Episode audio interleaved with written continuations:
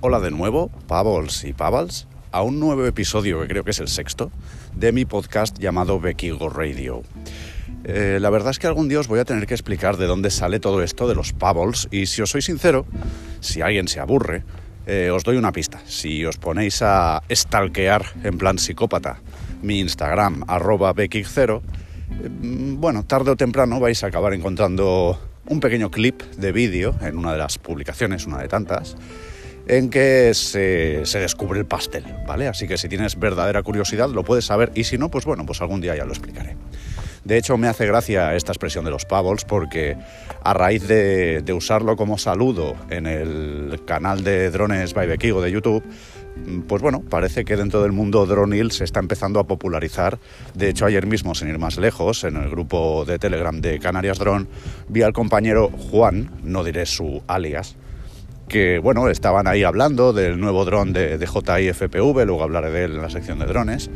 Y el compañero decía algo así como, Buah, esto va a costar unos 1.500 pavos y tal. No dije nada, pero me hizo gracia, ¿sabes? Porque es un poco como, oh, vaya, se está empezando a popularizar. Y nada, en fin, eh, después de esta innecesariamente larga introducción, pues nada, ya os digo, estoy de nuevo de paseo, así que seguramente acabaréis oyendo algo de viento. Y mientras doy una buena vueltecilla por aquí por los alrededores de Reus, empezaremos el programa. Así que os dejo una musiquilla bien random y empezamos.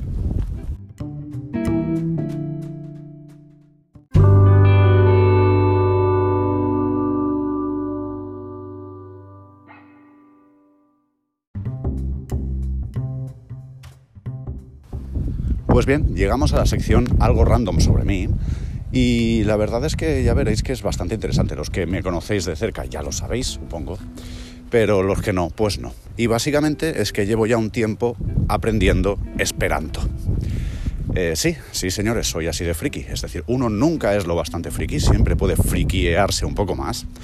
Y nada, voy a empezar por el principio para el que no lo sepa qué es el esperanto. El esperanto es una lengua inventada, que tú dirías, bueno, como todas, pero digamos que ha sido inventada a propósito, igual como podría ser el élfico o el klingon, por decirlo de alguna manera.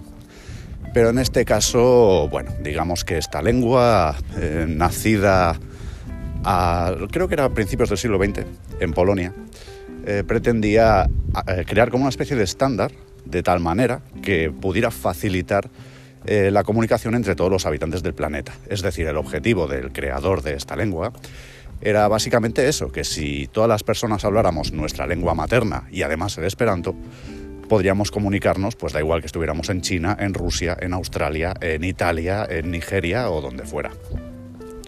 Obviamente no deja de ser un poco pues el sueño de un loco, ¿no? Y a día de hoy pues podríamos decir que evidentemente eh, no ha llegado a triunfar, ¿vale?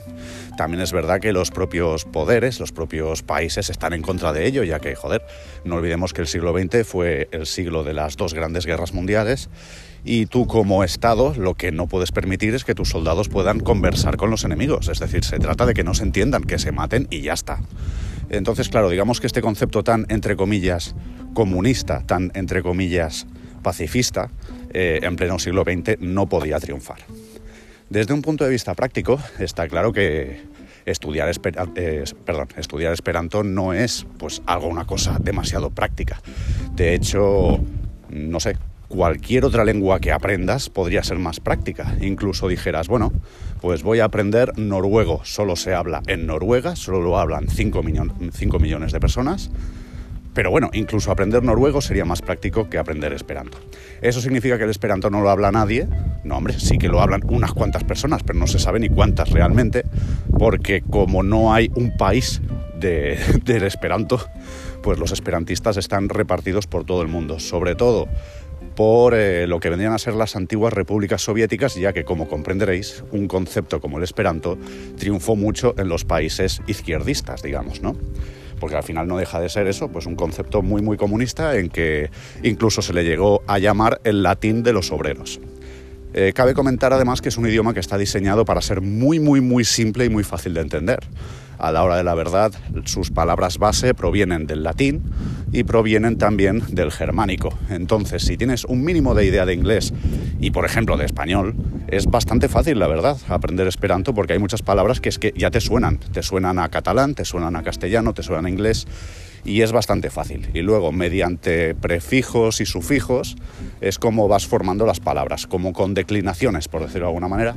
Así que es un, es un idioma bastante fácil de aprender y bueno, que no sé yo hasta qué punto es práctico. Entonces es cuando tú podrías preguntarte, Dani, ¿y si estudiar esperanto no es práctico? ¿Por qué coño te metiste en esto? Bueno, empecemos por el principio. Yo hace tiempo que empecé a repasar inglés mediante la aplicación Duolingo, ¿vale? Que quede claro que soy consciente de que este tipo de aplicaciones nunca te van a dar la maestría en un idioma. La maestría te la da el hablarlo eh, con nativos, con personas que también hablen ese idioma.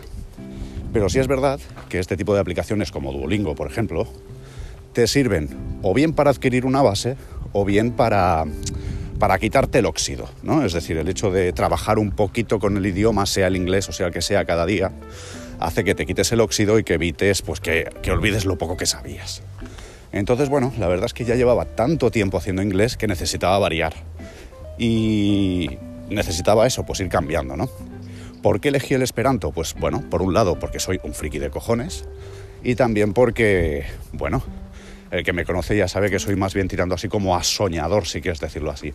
Pero de todos modos, fue también como una forma de, rebelarme también contra, contra mí mismo, porque entended que yo a raíz de... Joder, no sé si me vais a oír porque hace bastante viento. A raíz del, del infarto que sufrí, tuve que empezar a hacer muchas cosas como era debido tenía que comer como era debido, tenía que hacer deporte como era debido, tenía que dormir como era debido. Eh, no sé si me explico, que todo lo que hacía en mi día a día, entre comillas, era muy correcto, era todo lo correcto, era todo práctico, era todo útil. Y la verdad es que me apetecía hacer algo que no fuera necesariamente útil, hacer algo simplemente porque sí. Entonces, sí, claro, podría haber empezado a estudiar alemán, o francés, o italiano, o portugués, o vasco, Cualquier idioma hubiera sido más práctico que el esperanto, pero ya os digo, como buen sueña tortillas, como se dice en catalán, pues no me pude resistir a estudiar un idioma que, bueno, no deja de ser el inglés de la Unión Soviética, ¿vale? Especialmente en Oriente Medio, Europa Oriental y en el sudeste asiático es donde más se habla. Así que bueno, con un poco de suerte, con el inglés para Occidente y con el Esperanto para Oriente podría llegar a viajar por el mundo el día de mañana. Y esto es el dato random sobre mí de hoy.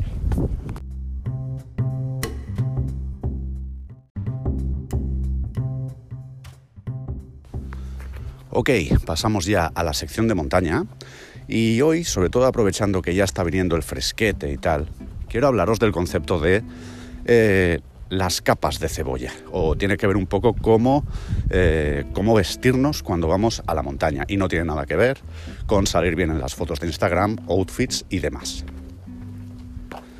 Básicamente hay que entender que este concepto, como podéis mm, imaginar, consiste en llevar varias capas superpuestas. Cada una de ellas tiene una funcionalidad y tampoco tienen por qué ser tres capas, podrían ser cuatro o las que uno considere pero sí que mínimo deberían ser tres y tanto la primera como la última tienen una funcionalidad en especial. La primera capa, la que está más pegada al cuerpo, debe ser pues una camiseta ligera, transpirable, que permita en momentos calurosos desprenderte del resto de capas y seguir pues eso. Pues aunque pues evitando sobre todo que te, que te llenes de sudor, por decirlo de alguna manera. Y la última capa, la más exterior, es la que nos debe proteger de los elementos, especialmente de la lluvia en caso de producirse, de la humedad y del viento. Y la capa intermedia o capas intermedias son capas más bien de abrigo, como podría ser un polar, una sudadera o algo por el estilo.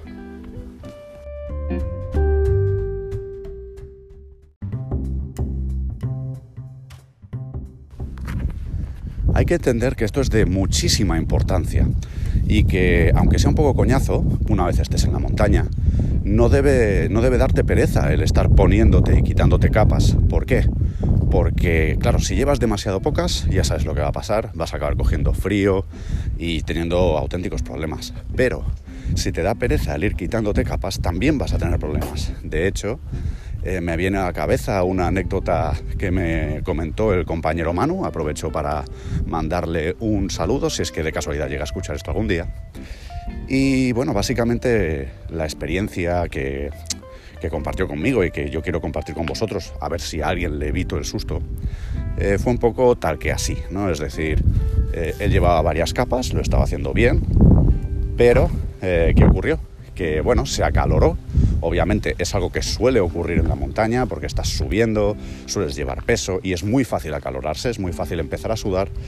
Pero claro, en el momento en que te acaloras, es imprescindible que empieces a deshacerte de capas, porque si no, empiezas a empaparte, ese sudor empapa tu ropa y luego cuando la cosa se pone fría, cuando ya llega la noche, es cuando ese sudor se va congelando y te impide eh, el mantener la temperatura correcta. Dicho de otra manera, el pobre Manu casi casi entró en hipotermia, eh, tuvo bastantes problemas y menos mal que estaba acompañado. Por eso os digo, sé que no se suele aprender en cabeza ajena, pero os animo a que lo intentéis. Entonces, recordad, cuando vayáis por la montaña, sobre todo ahora que empieza a hacer un poco de fresquete, pero bueno, es aplicable siempre. No olvidéis siempre llevar varias capas, desde la más ligera pegada al cuerpo hasta la más plasticorra para protegeros de los elementos. Y entre medias, pues eso, algún jersey, algún polar que os podáis eh, estar poniendo y quitando fácilmente.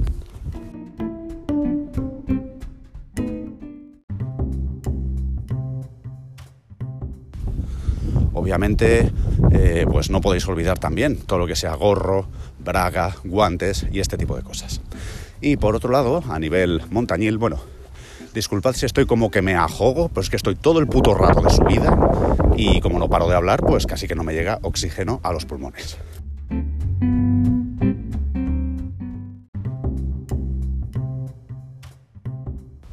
Oh, una bajadita, qué bien, ya era hora, cojones. Bueno, pues nada, el tema que os iba a comentar era que me estoy proponiendo un nuevo desafío montañil y es el que me comentó David Basel, aprovecho y le mando un saludo desde aquí, que consiste en hacer el recorrido que se conoce como Musara Extreme. Lo podéis encontrar en Wikiloc, por ejemplo.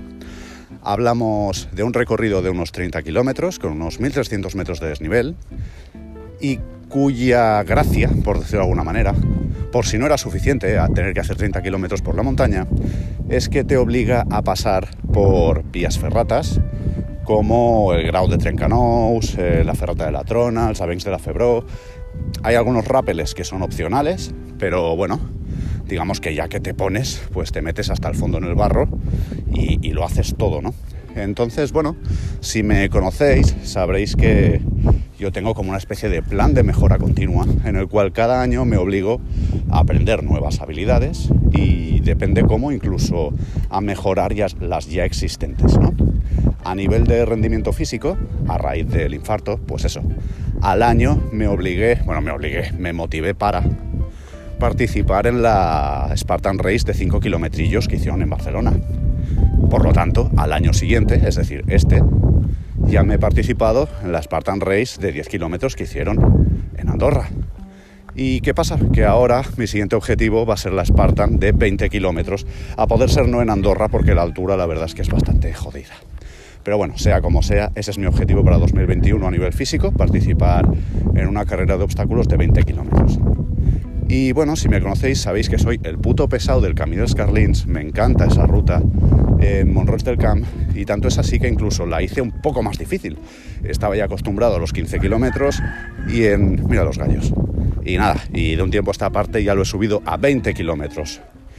Pero claro, creo que este nuevo circuito, el de la Musara Extreme, puede ser un poco clave para prepararme para la carrera de 20 kilómetros, porque como podéis imaginar, a mí me gusta lo que se conoce como granjear. Es decir, si yo me presento a la carrera de 10 kilómetros es porque sé que puedo hacer 15 o 20 tranquilamente. Y en este caso, claro, si ya cabe un poco baldao de la carrera de 10, si el año que viene me toca la de 20, pues quiero estar preparadísimo. Entonces, bueno, tengo intención de ir a la Musara Extreme con mis compis, con mis bros del Team Rocket, sea José, sea David, sea Víctor, si se anima a aparecer, o sean todos, o quienes sean. Eh, y ya te digo, mi intención es eso, quiero conocerla, quiero conocerla al dedillo y tomarla como pista de entrenamiento para de cara al año que viene hacer esa espartana de 20 kilómetros.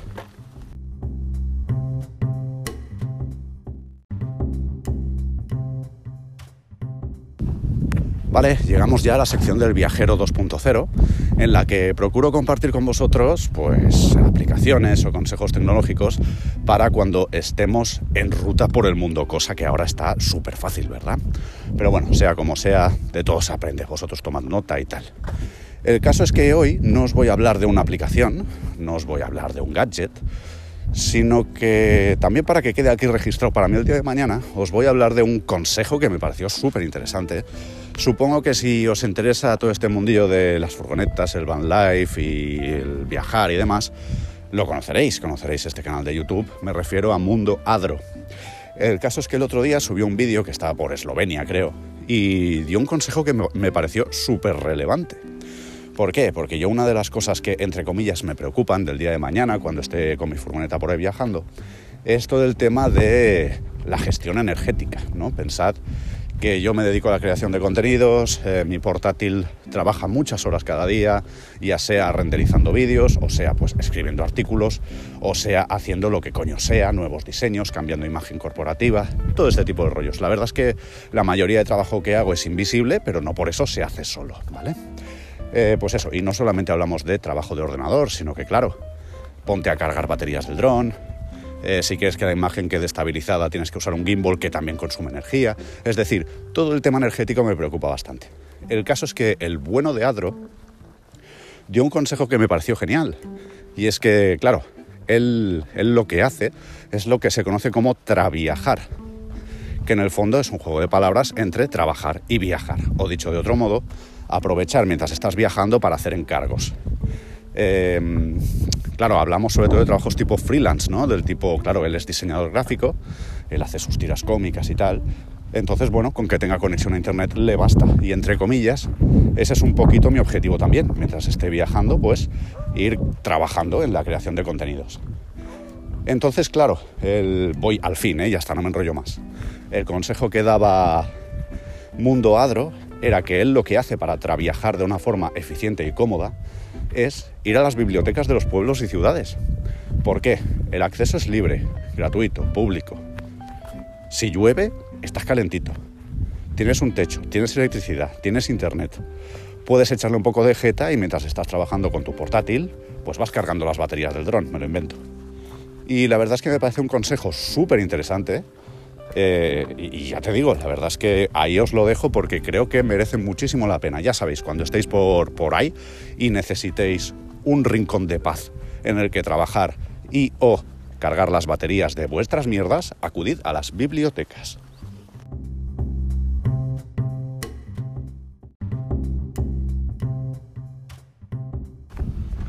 Vale, pues llegamos ya a la sección Semos lo que comemos. Uy, vaya aire, espero que no molesten el audio.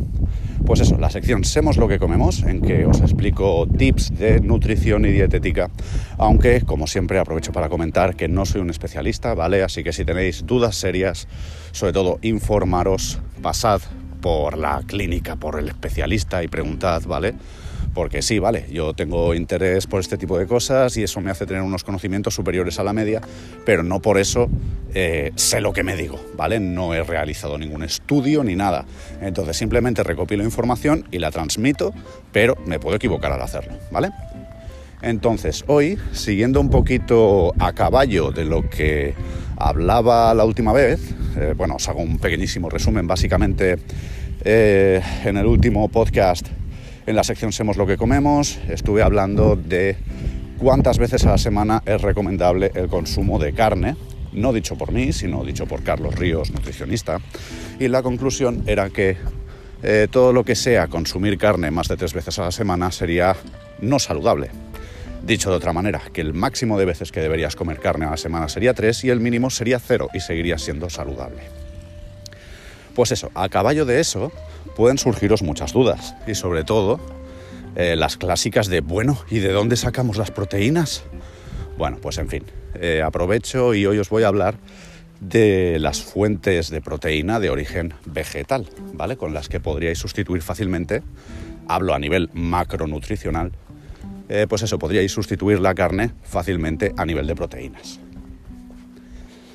Pues bueno, por un lado tendríamos todo lo que, sobre todo para hacer una pequeña transición hacia el mundo vegetariano, es fácil. Todas estas eh, entre comillas, carnes vegetales que imitan la textura de la carne, como podría ser la soja texturizada, el tofu, eh, tempeh, historias de estas. Eh, todas estas cosas están muy bien, son muy ricas en proteína, pero a nivel nutricional, las más interesantes, por ser más completas, son la soja texturizada y el tofu.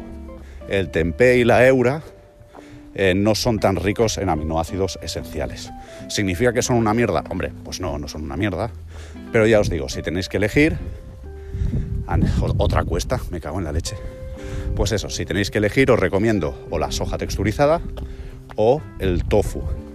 ¿Cómo podríais prepararlos? Bueno, la soja texturizada se vende en tamaño pequeño y mediano. Y la verdad es que es muy cachondo porque cuando hay que remojarlo, ¿vale? Cuando lo coges, de verdad, suena a pienso, ¿vale? Es una cosa seca y parece pienso, tío. De hecho, no sé quién fue que una vez me vio preparar la soja texturizada y dijo, ah, ¿esto qué es? Como crujiente, como si fueran picatostes. y la verdad es que sí, que, recuerda a los, a los picatostes, es una cosa así como muy reseca.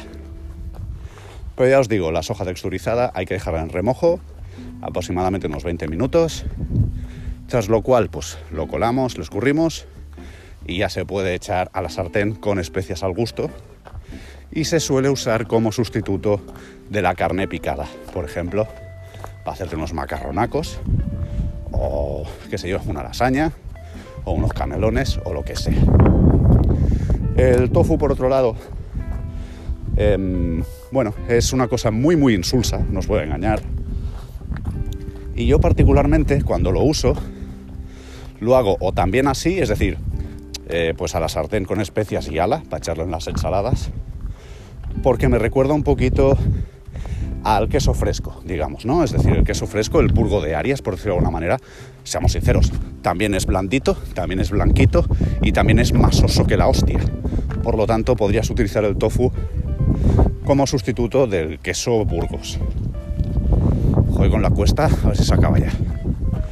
En fin, ya os digo, es una cosa muy sosa, Obviamente puedes echarle especias para que sepa algo, o puedes no hacerlo y usarlo como si fuera queso.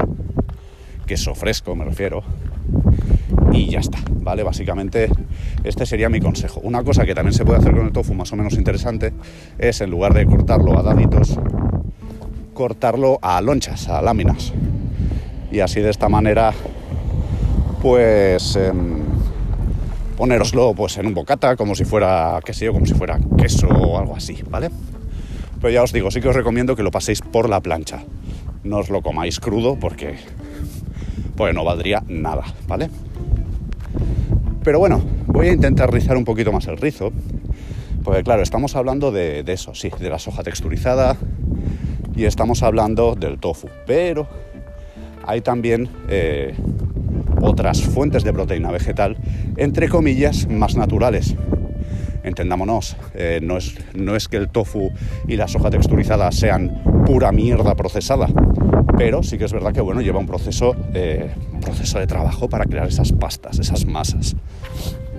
Ahora bien, si queremos algo menos procesado todavía, si queremos algo como más natural, el rey de las proteínas vegetales son las legumbres. Las legumbres son eh, lentejas, son guisantes, son eh, garbanzos, son judías blancas y son, por ejemplo, los cacahuetes. En contra de lo que se puede pensar, asociamos los cacahuetes a los frutos secos porque siempre nos vienen en ese cóctel, pero que sepáis que los cacahuetes son realmente legumbres. Lo que sí que es verdad es que a nivel nutricional se parecen mucho a los frutos secos porque son muy ricos en proteínas y en grasas saludables.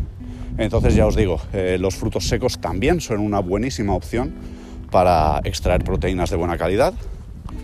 Y bueno, venga, va, os voy a dar un bonus tip. Y es, vamos a rizar todavía más el rizo. Ahora ya os he dicho cómo podéis obtener proteínas de origen vegetal para que no os falten las proteínas, ¿vale? Pero nada, esto ya que conste que es un poco una pájara mía, ¿vale? Pero lo veo un poquito interesante, porque creo que vivimos como muy obsesionados con el tema de las proteínas y tal. Eh, hasta donde sé, ¿sabéis en la historia de la medicina cuántos casos de déficit de proteínas se han registrado? Porque son cero, ¿vale? Y eso creo que tiene una explicación que es bastante gráfica y bastante simple. Empecemos por el principio. Todos sabemos lo que es un bebé, ¿verdad? Todos sabemos lo que es la leche materna. La leche materna básicamente son proteínas, grasas y hormonas de crecimiento. La leche materna es lo que convierte a un cabrito en una cabra, a una ternera en una vaca, a un lechón en un cerdo y a un bebé en un niño, por ejemplo. O a un gatito en un gato, etc. Es lo que tienen los mamíferos que crecen al mamar. Sea como sea, eh, a lo que iba cada especie tiene un porcentaje de proteínas en su leche. Por ejemplo, las leches más ricas en proteínas son las de los felinos, que son los depredadores por excelencia. Eh, hablamos de que la leche de gato creo que tiene más de un 25% de proteínas. sería una leche tan espesa que casi que se podría masticar. Por ejemplo, la leche de vaca, que por algún motivo hemos decidido los humanos beberla, tiene aproximadamente un 16% de proteínas. Pero ¿sabéis ¿Cuántas proteínas tiene la leche humana? Que es la que obviamente deben beber los humanos cuando son bebés. Pues un 1% de proteínas. El calostro tiene un 3% de proteínas. Con lo cual, claro, llega un punto que dices, a ver, a ver si lo entiendo.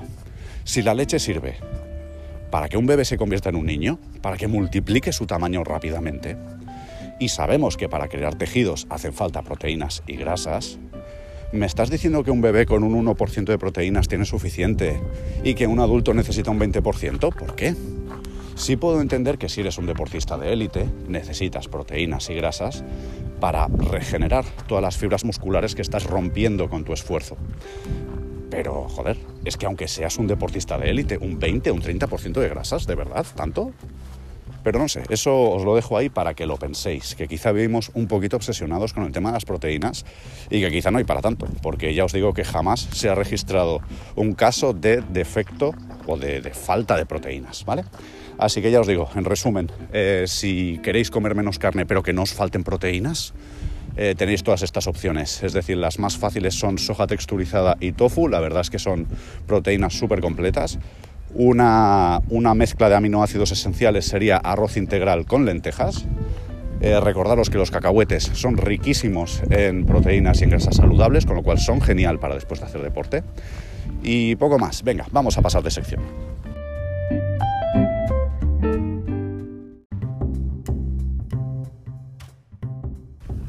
Ok, pues llegamos ya a la sección de van lifing o vida nómada.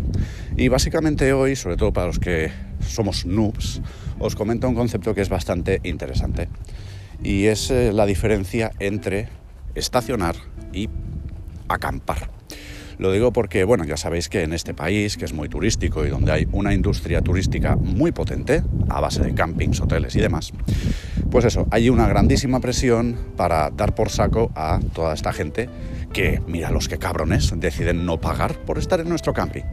Entonces, bueno, hace que la policía reciba mucha presión para eh, molestar a los furgoneteros, meterles multas y todos estos rollos cuando los hippies cogen y aparcan donde les da la gana. Entonces abusan mucho de, del hecho de que en España la, la acampada es ilegal. Claro, hay que entender la naturaleza de la norma. La naturaleza de la norma, el, espíritu, digamos, perdón, almendra, es que, claro, eh, es una ley, entre comillas, antigitanos, ¿vale? Hay que entender que es una ley muy antigua y que básicamente lo que pretende impedir es que, pues eso, un grupo de gitanos o de saltimbanquis o de lo que sea, se pueda establecer donde le dé la gana, plante sus tiendas y, ala, y monte su poblado chabolista. Eh, esa es la esencia de la norma. Pero claro, está llevada al extremo, hasta el punto de que se considera acampada cuando cualquier elemento sobresale de la planta del vehículo. Es decir, tú coges tu furgoneta, despliegas el toldo y técnicamente has montado un campamento. Claro, dicho así es como un poco, bueno, evidente, bueno, vale, pero hay más cosas. Es decir, tú coges, aparcas tu vehículo en un mirador sacas una sillita plegable y un par de sillas y, oh, también has montado un campamento. O tú, por ejemplo, pones unos calzos en tu furgoneta o en tu autocaravana para que quede nivelado y no acabes durmiendo, pues rodando por la cama, y oh, también has montado un campamento. Entonces son cosas que hay que tener en cuenta, porque se puede llegar incluso al extremo absurdo de que si tú abres una ventana y digamos que se abre hacia arriba, digamos, ¿no? Las típicas de autocaravana que tienen la bisagra en la parte superior, claro, ese elemento ya está sobresaliendo de la planta del vehículo por lo tanto, técnicamente estás acampando, es decir, tú estás dentro, estás haciéndote unos macarrones, me lo invento, y has abierto la ventana para que salga el vapor o simplemente para que entre airecito porque te da a ti la gana, pues ya estás acampando. Y eso técnicamente es multable, es sancionable, salvo en un camping, se entiende. Entonces, claro, eh, eso explica el por qué, por ejemplo, eh, se están poniendo tan de moda en el tema de las camperizaciones las furgonetas, eh, perdón, las furgonetas no, las ventanas correderas en lugar de oscilobatientes, creo que se llaman así.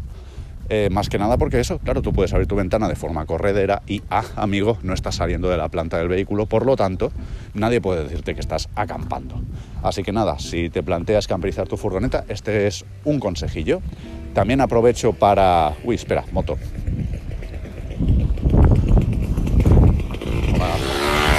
También aprovecho para eh, para hacerte una pregunta y es, sí, bueno, todos cuando camperizamos una furgoneta damos por supuesto que tiene que llevar toldo, pero ¿eres consciente de que va a ser ilegal usarlo en cualquier sitio que no sea un camping?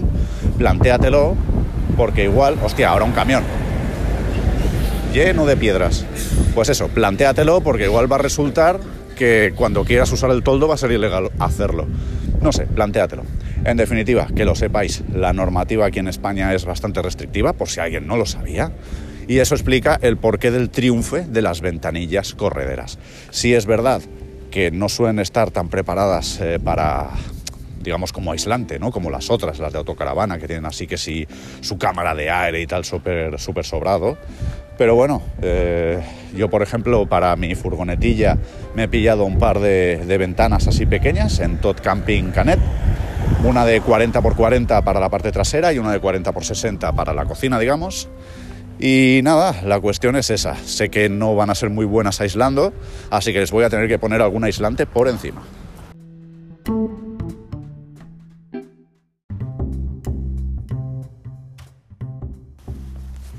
Y nada, llegamos ya a la sección de los drones.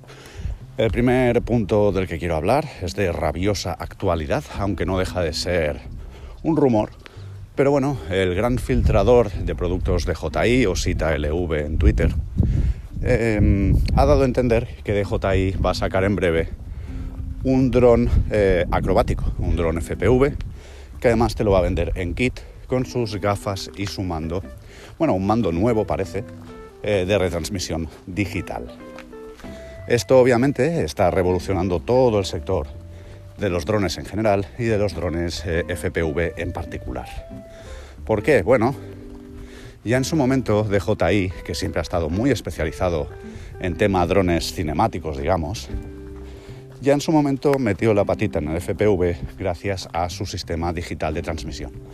Para el que no lo sepa, este tipo de drones llevan una camarita que transmite generalmente en sistema analógico de bajísima resolución, casi como las teles de los 80 o los 90. Eh, retransmite en bajísima resolución a unas gafas de realidad virtual, digamos, en las que tú puedes ver lo que está viendo el dron.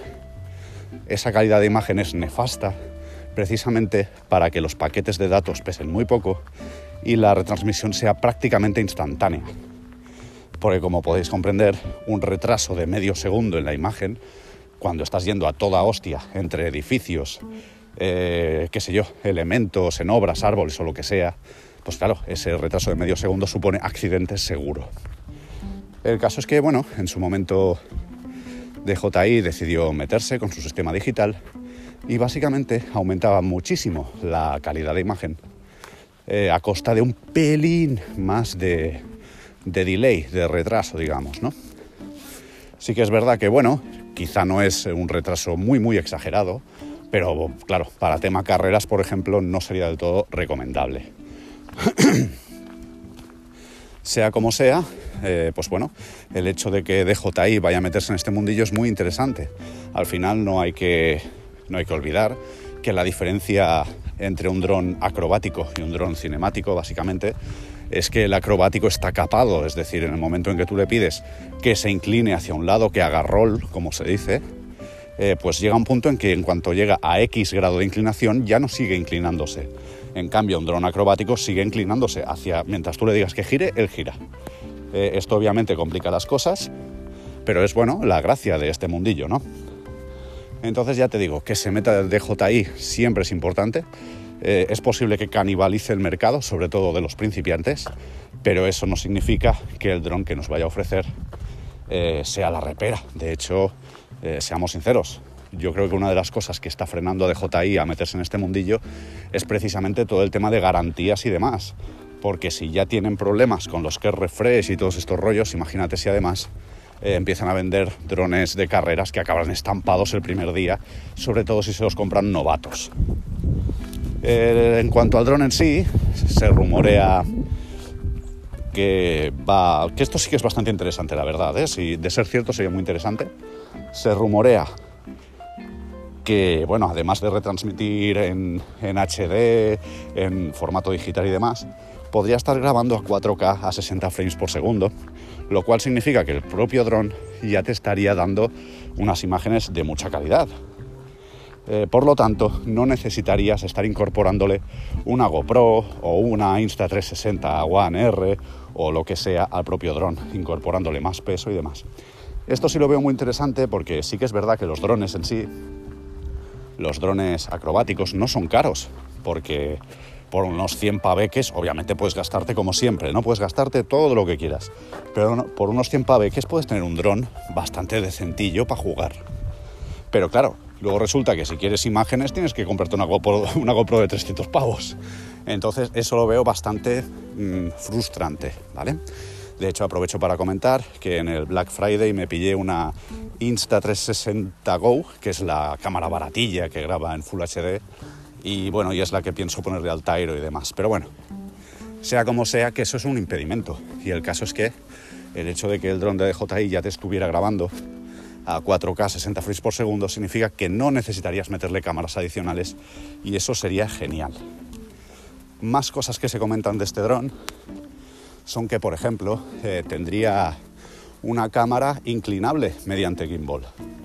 Que poca broma, ¿vale? No me las quiero dar de iluminado pero ya en su momento, en uno de los directos de Twitch, creo, que fue no este último de Velocidrón, sino el anterior que estuve en Velocidrón, cuando estaba en el escenario del parking lo dije, si alguien quiere lo puede buscar. Eh, comentaba algo así como eso, que joder, la puta cuesta de los cojones. Vale, pues eso. Em, que sí, que el futuro es que estas cámaras sean regulables en altura, porque lo que tienen este tipo de drones es que la cámara es fija, entonces apunta hacia arriba, porque en el momento en que tú avanzas, pues lo que ves es eso. Es decir, para ver hacia adelante el dron tiene que estar inclinado para avanzar, digamos, pero en el momento en que estás en un vuelo estacionario lo que ves es el cielo y punto. Así que el futuro es eso, es que la cámara se puede estabilizar y parece que lo podrás hacer a distancia, así que muy bien. Luego, por otro lado, bueno, disculpad, ¿eh? también se rumorea el hecho de que puede llevar sensores anticolisión frontales y que va a ser un dron sobre todo para largo rango, lo que se conoce como long range, que son drones que no son muy potentes, pero bueno, precisamente por eso pueden eh, durar mucho su batería y están hechos para que lleguen muy lejos, ¿vale? Podría usarse incluso el sistema OcuSync, ¿por qué no?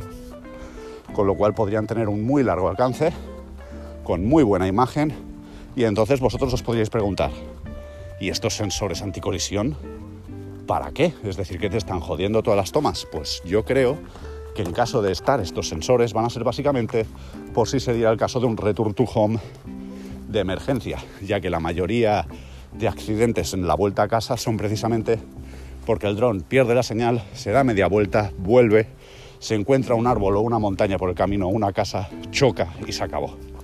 Sin embargo, al tener sensores delanteros, podría detectar dicho obstáculo, intentar salvarlo por arriba y continuar el regreso. Y ya os digo, y esto es básicamente lo que me parece más interesante de este tipo de producto. ¿Podría recomendar su compra? Hombre, a ver, em, no lo veo mal en el aspecto de que puede ser un poco la excusa para meterse en el mundo, digamos, digital de retransmisión, ¿vale? Y veo súper interesante el hecho de que no tengas que estar dejándote pasta en GoPros que luego se rompen cuando chocas, que es lo que le ocurre a todo el mundo, y que tengas que estar haciendo paranoias, que si desnudando GoPros, que si imprimiéndote en impresoras 3D piezas. Es decir, creo que aquí DJI está siendo muy hábil porque va a permitir que, sí, a cambio de muchísimo dinero, seguramente unos 1.500 pavos, como decía Juan al principio, em, pues eso, por mucho dinero, pero puedas meterte de una forma muy controlada, digamos, de la forma lo más segura posible, dentro de lo posible, a este mundillo FPV. Lo que sí hay que tener en cuenta es eso, que eso no quita que tengas que estar practicando en el simulador de todos modos, que vas a acabar estampando el dron y no parece precisamente robusto. Se ve toda la estructura plasticorra cuando realmente los drones de freestyle o de carrera son básicamente carbono y aún así se acaban partiendo muchas veces. Eh, así que ya te digo, puede que tengas bastantes problemas, pero sí que puede ser un producto muy muy interesante para iniciarse.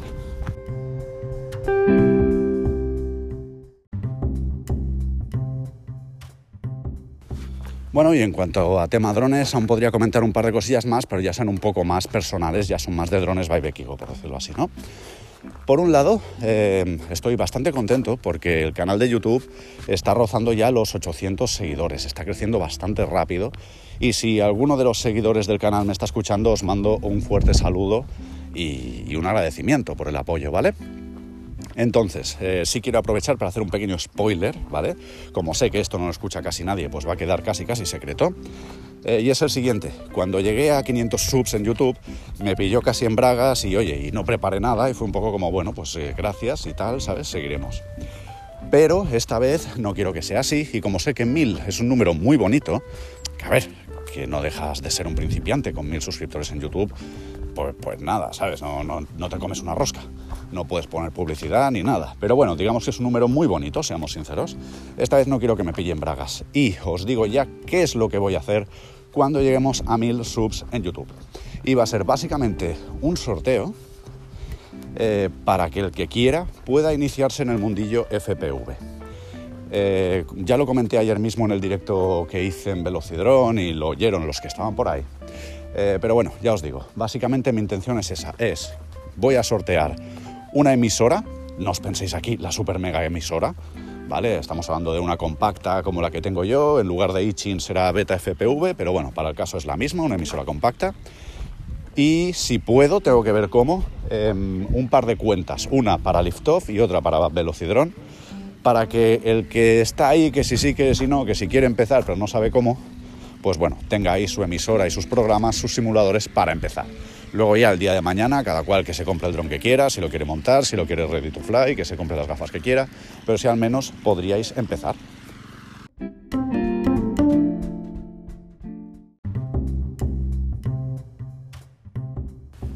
Bueno, digamos que las condiciones todavía están un poco por ver, pero bueno, me imagino que más o menos el rollo será así. Por un lado, eh, que el participante sea de España, más que nada porque estoy esperando a que me llegue de China el mando, si luego lo tengo que mandar a Ecuador, pues va a costar más el envío que el mando, ¿vale? Me sabe mal hacer este tipo de discriminación, pero no tengo más remedio, ¿vale?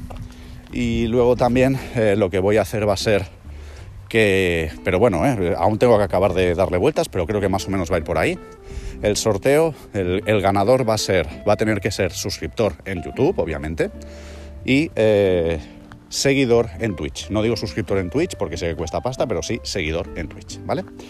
Y por otro lado, ya para acabar el tema de los drones, así a nivel corp, estoy dándole un poquillo de vueltas a ver si podemos hacer algo grande, porque ayer mismo, pues ya me dio por jugar y sacar el dron de la caja, ¿ves? Y, y, las gafillas y sincronizarlo todo y tal. Y la verdad es que cada día estoy con más ganas de sacarlo a volar. Sé cómo va a acabar eso, de la única forma posible, que es en hostia. Pero bueno, algún día tendrá que ser el primero, así que no sé, estoy intentando controlarme, pero cualquier día de estos voy a saltar. Eh, entonces estoy intentando darle vueltas a ver cómo podría hacer que vierais en directo el vuelo, lo que yo veo en las gafas y tal. Creo que puede ser espectacular. Eh, este directo obviamente lo haría en Twitch, que es donde hago los directos, con lo cual no solamente eh, quiero subir a Twitch, pues eso, sesiones de simulador y simulador, sino también el rollo este de, de mis primeros vuelos y tal. Tengo que darle vueltas, pero creo que el rollo puede estar muy guay.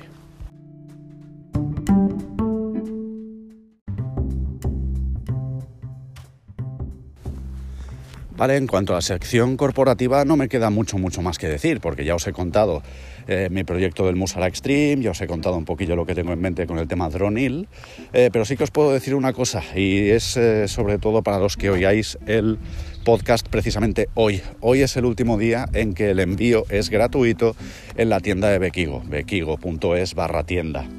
Eh, bueno, ya sabéis que si compráis en la tienda no solamente me estáis apoyando a mí, sino que si lo hacéis hasta fin de año 2020 estaríais apoyando también al proyecto de protectora de animales de Sabin, que por cada producto que se venda en la tienda una parte va a ir para este proyecto.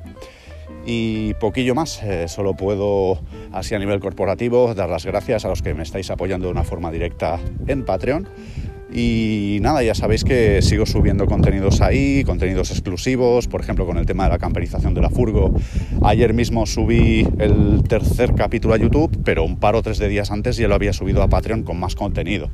Bueno, pues eso, es una forma de agradeceros el apoyo, de que os podáis echar unas risas bien guapas. Y poco más, muchas gracias, voy a cambiar de sección.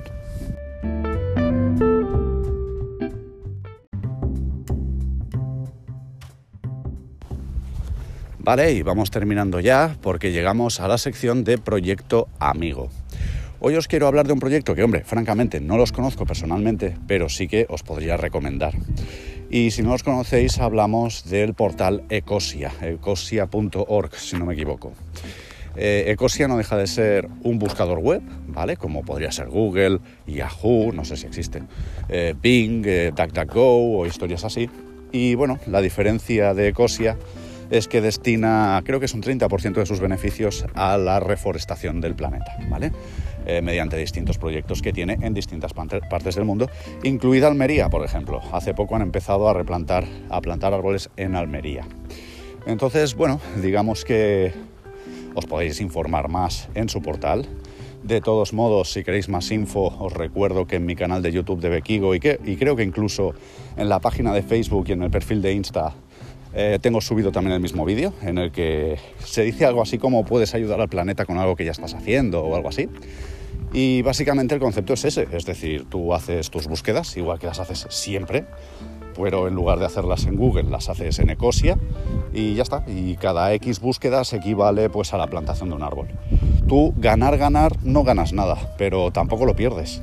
Y al menos pues estás eh, colaborando un poco al bien del planeta. Así que ya os digo, mi proyecto amigo de hoy, que amigo amigo no es, pero bueno, en fin, considero que merece la pena que se hable de él, es Ecosia, el buscador verde.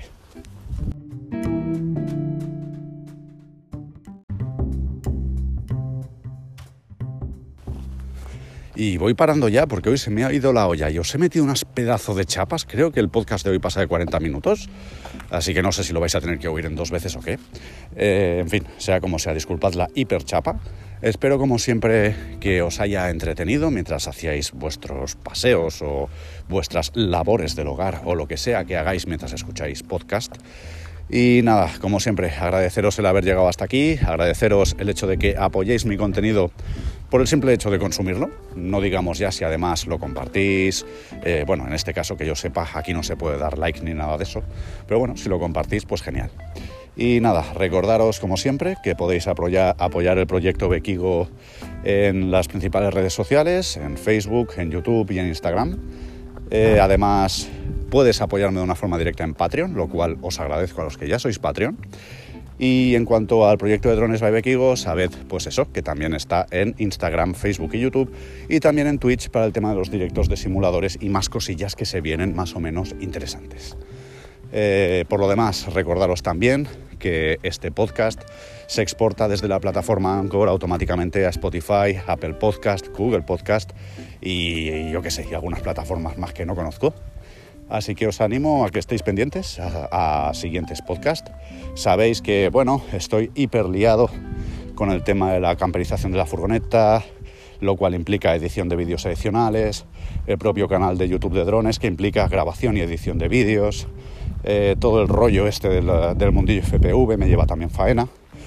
Así que bueno, no puedo subir todos los podcasts que me gustaría, pero sí que intentaré al menos subir uno a la semana porque oye, la verdad es que me viene muy bien para descentrarme y hablar de toda esta serie de temas que me interesan y mantenernos un poquillo al día, ¿vale?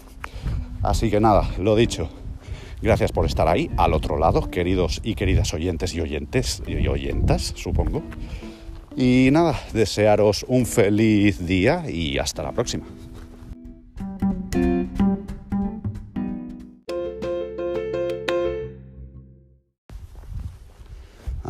Llegado hasta el final, te sabes el truco, quieres la frase, estás deseoso de la frase. Bueno, pues muy bien, la frase de hoy, con la que quiero invitarte a reflexionar un poquillo, es la siguiente. Y es, si algo tiene solución, no te preocupes, no merece la pena. Y si no la tiene, tampoco te preocupes. Lo que quiero decir con ello es, suda de todo, don't worry, be happy, no pienses en las cosas, pensar es de losers, jaja, saludos. No, hombre, no es eso. Está bien, las cosas hay que pensarlas, hay que racionalizarlas. Lo que nos distingue de los animales es que somos capaces de racionalizar, pero a veces es muy fácil dejarse llevar por, por un exceso de razonamiento y darle demasiadas vueltas y revueltas a las cosas. O al menos así es como lo veo yo. Dicho de otro modo, eh, ya te digo, si algo tiene solución, no te preocupes, ya lo solucionarás. Y si no tiene solución, pues tampoco merece la pena que le dediques más energías las necesarias. Dedícate a otras cosas y ya está. Ahora ya sí, chicos, os dejo tranquilos, seguid con vuestras vidas y disfrutad. Hasta la próxima.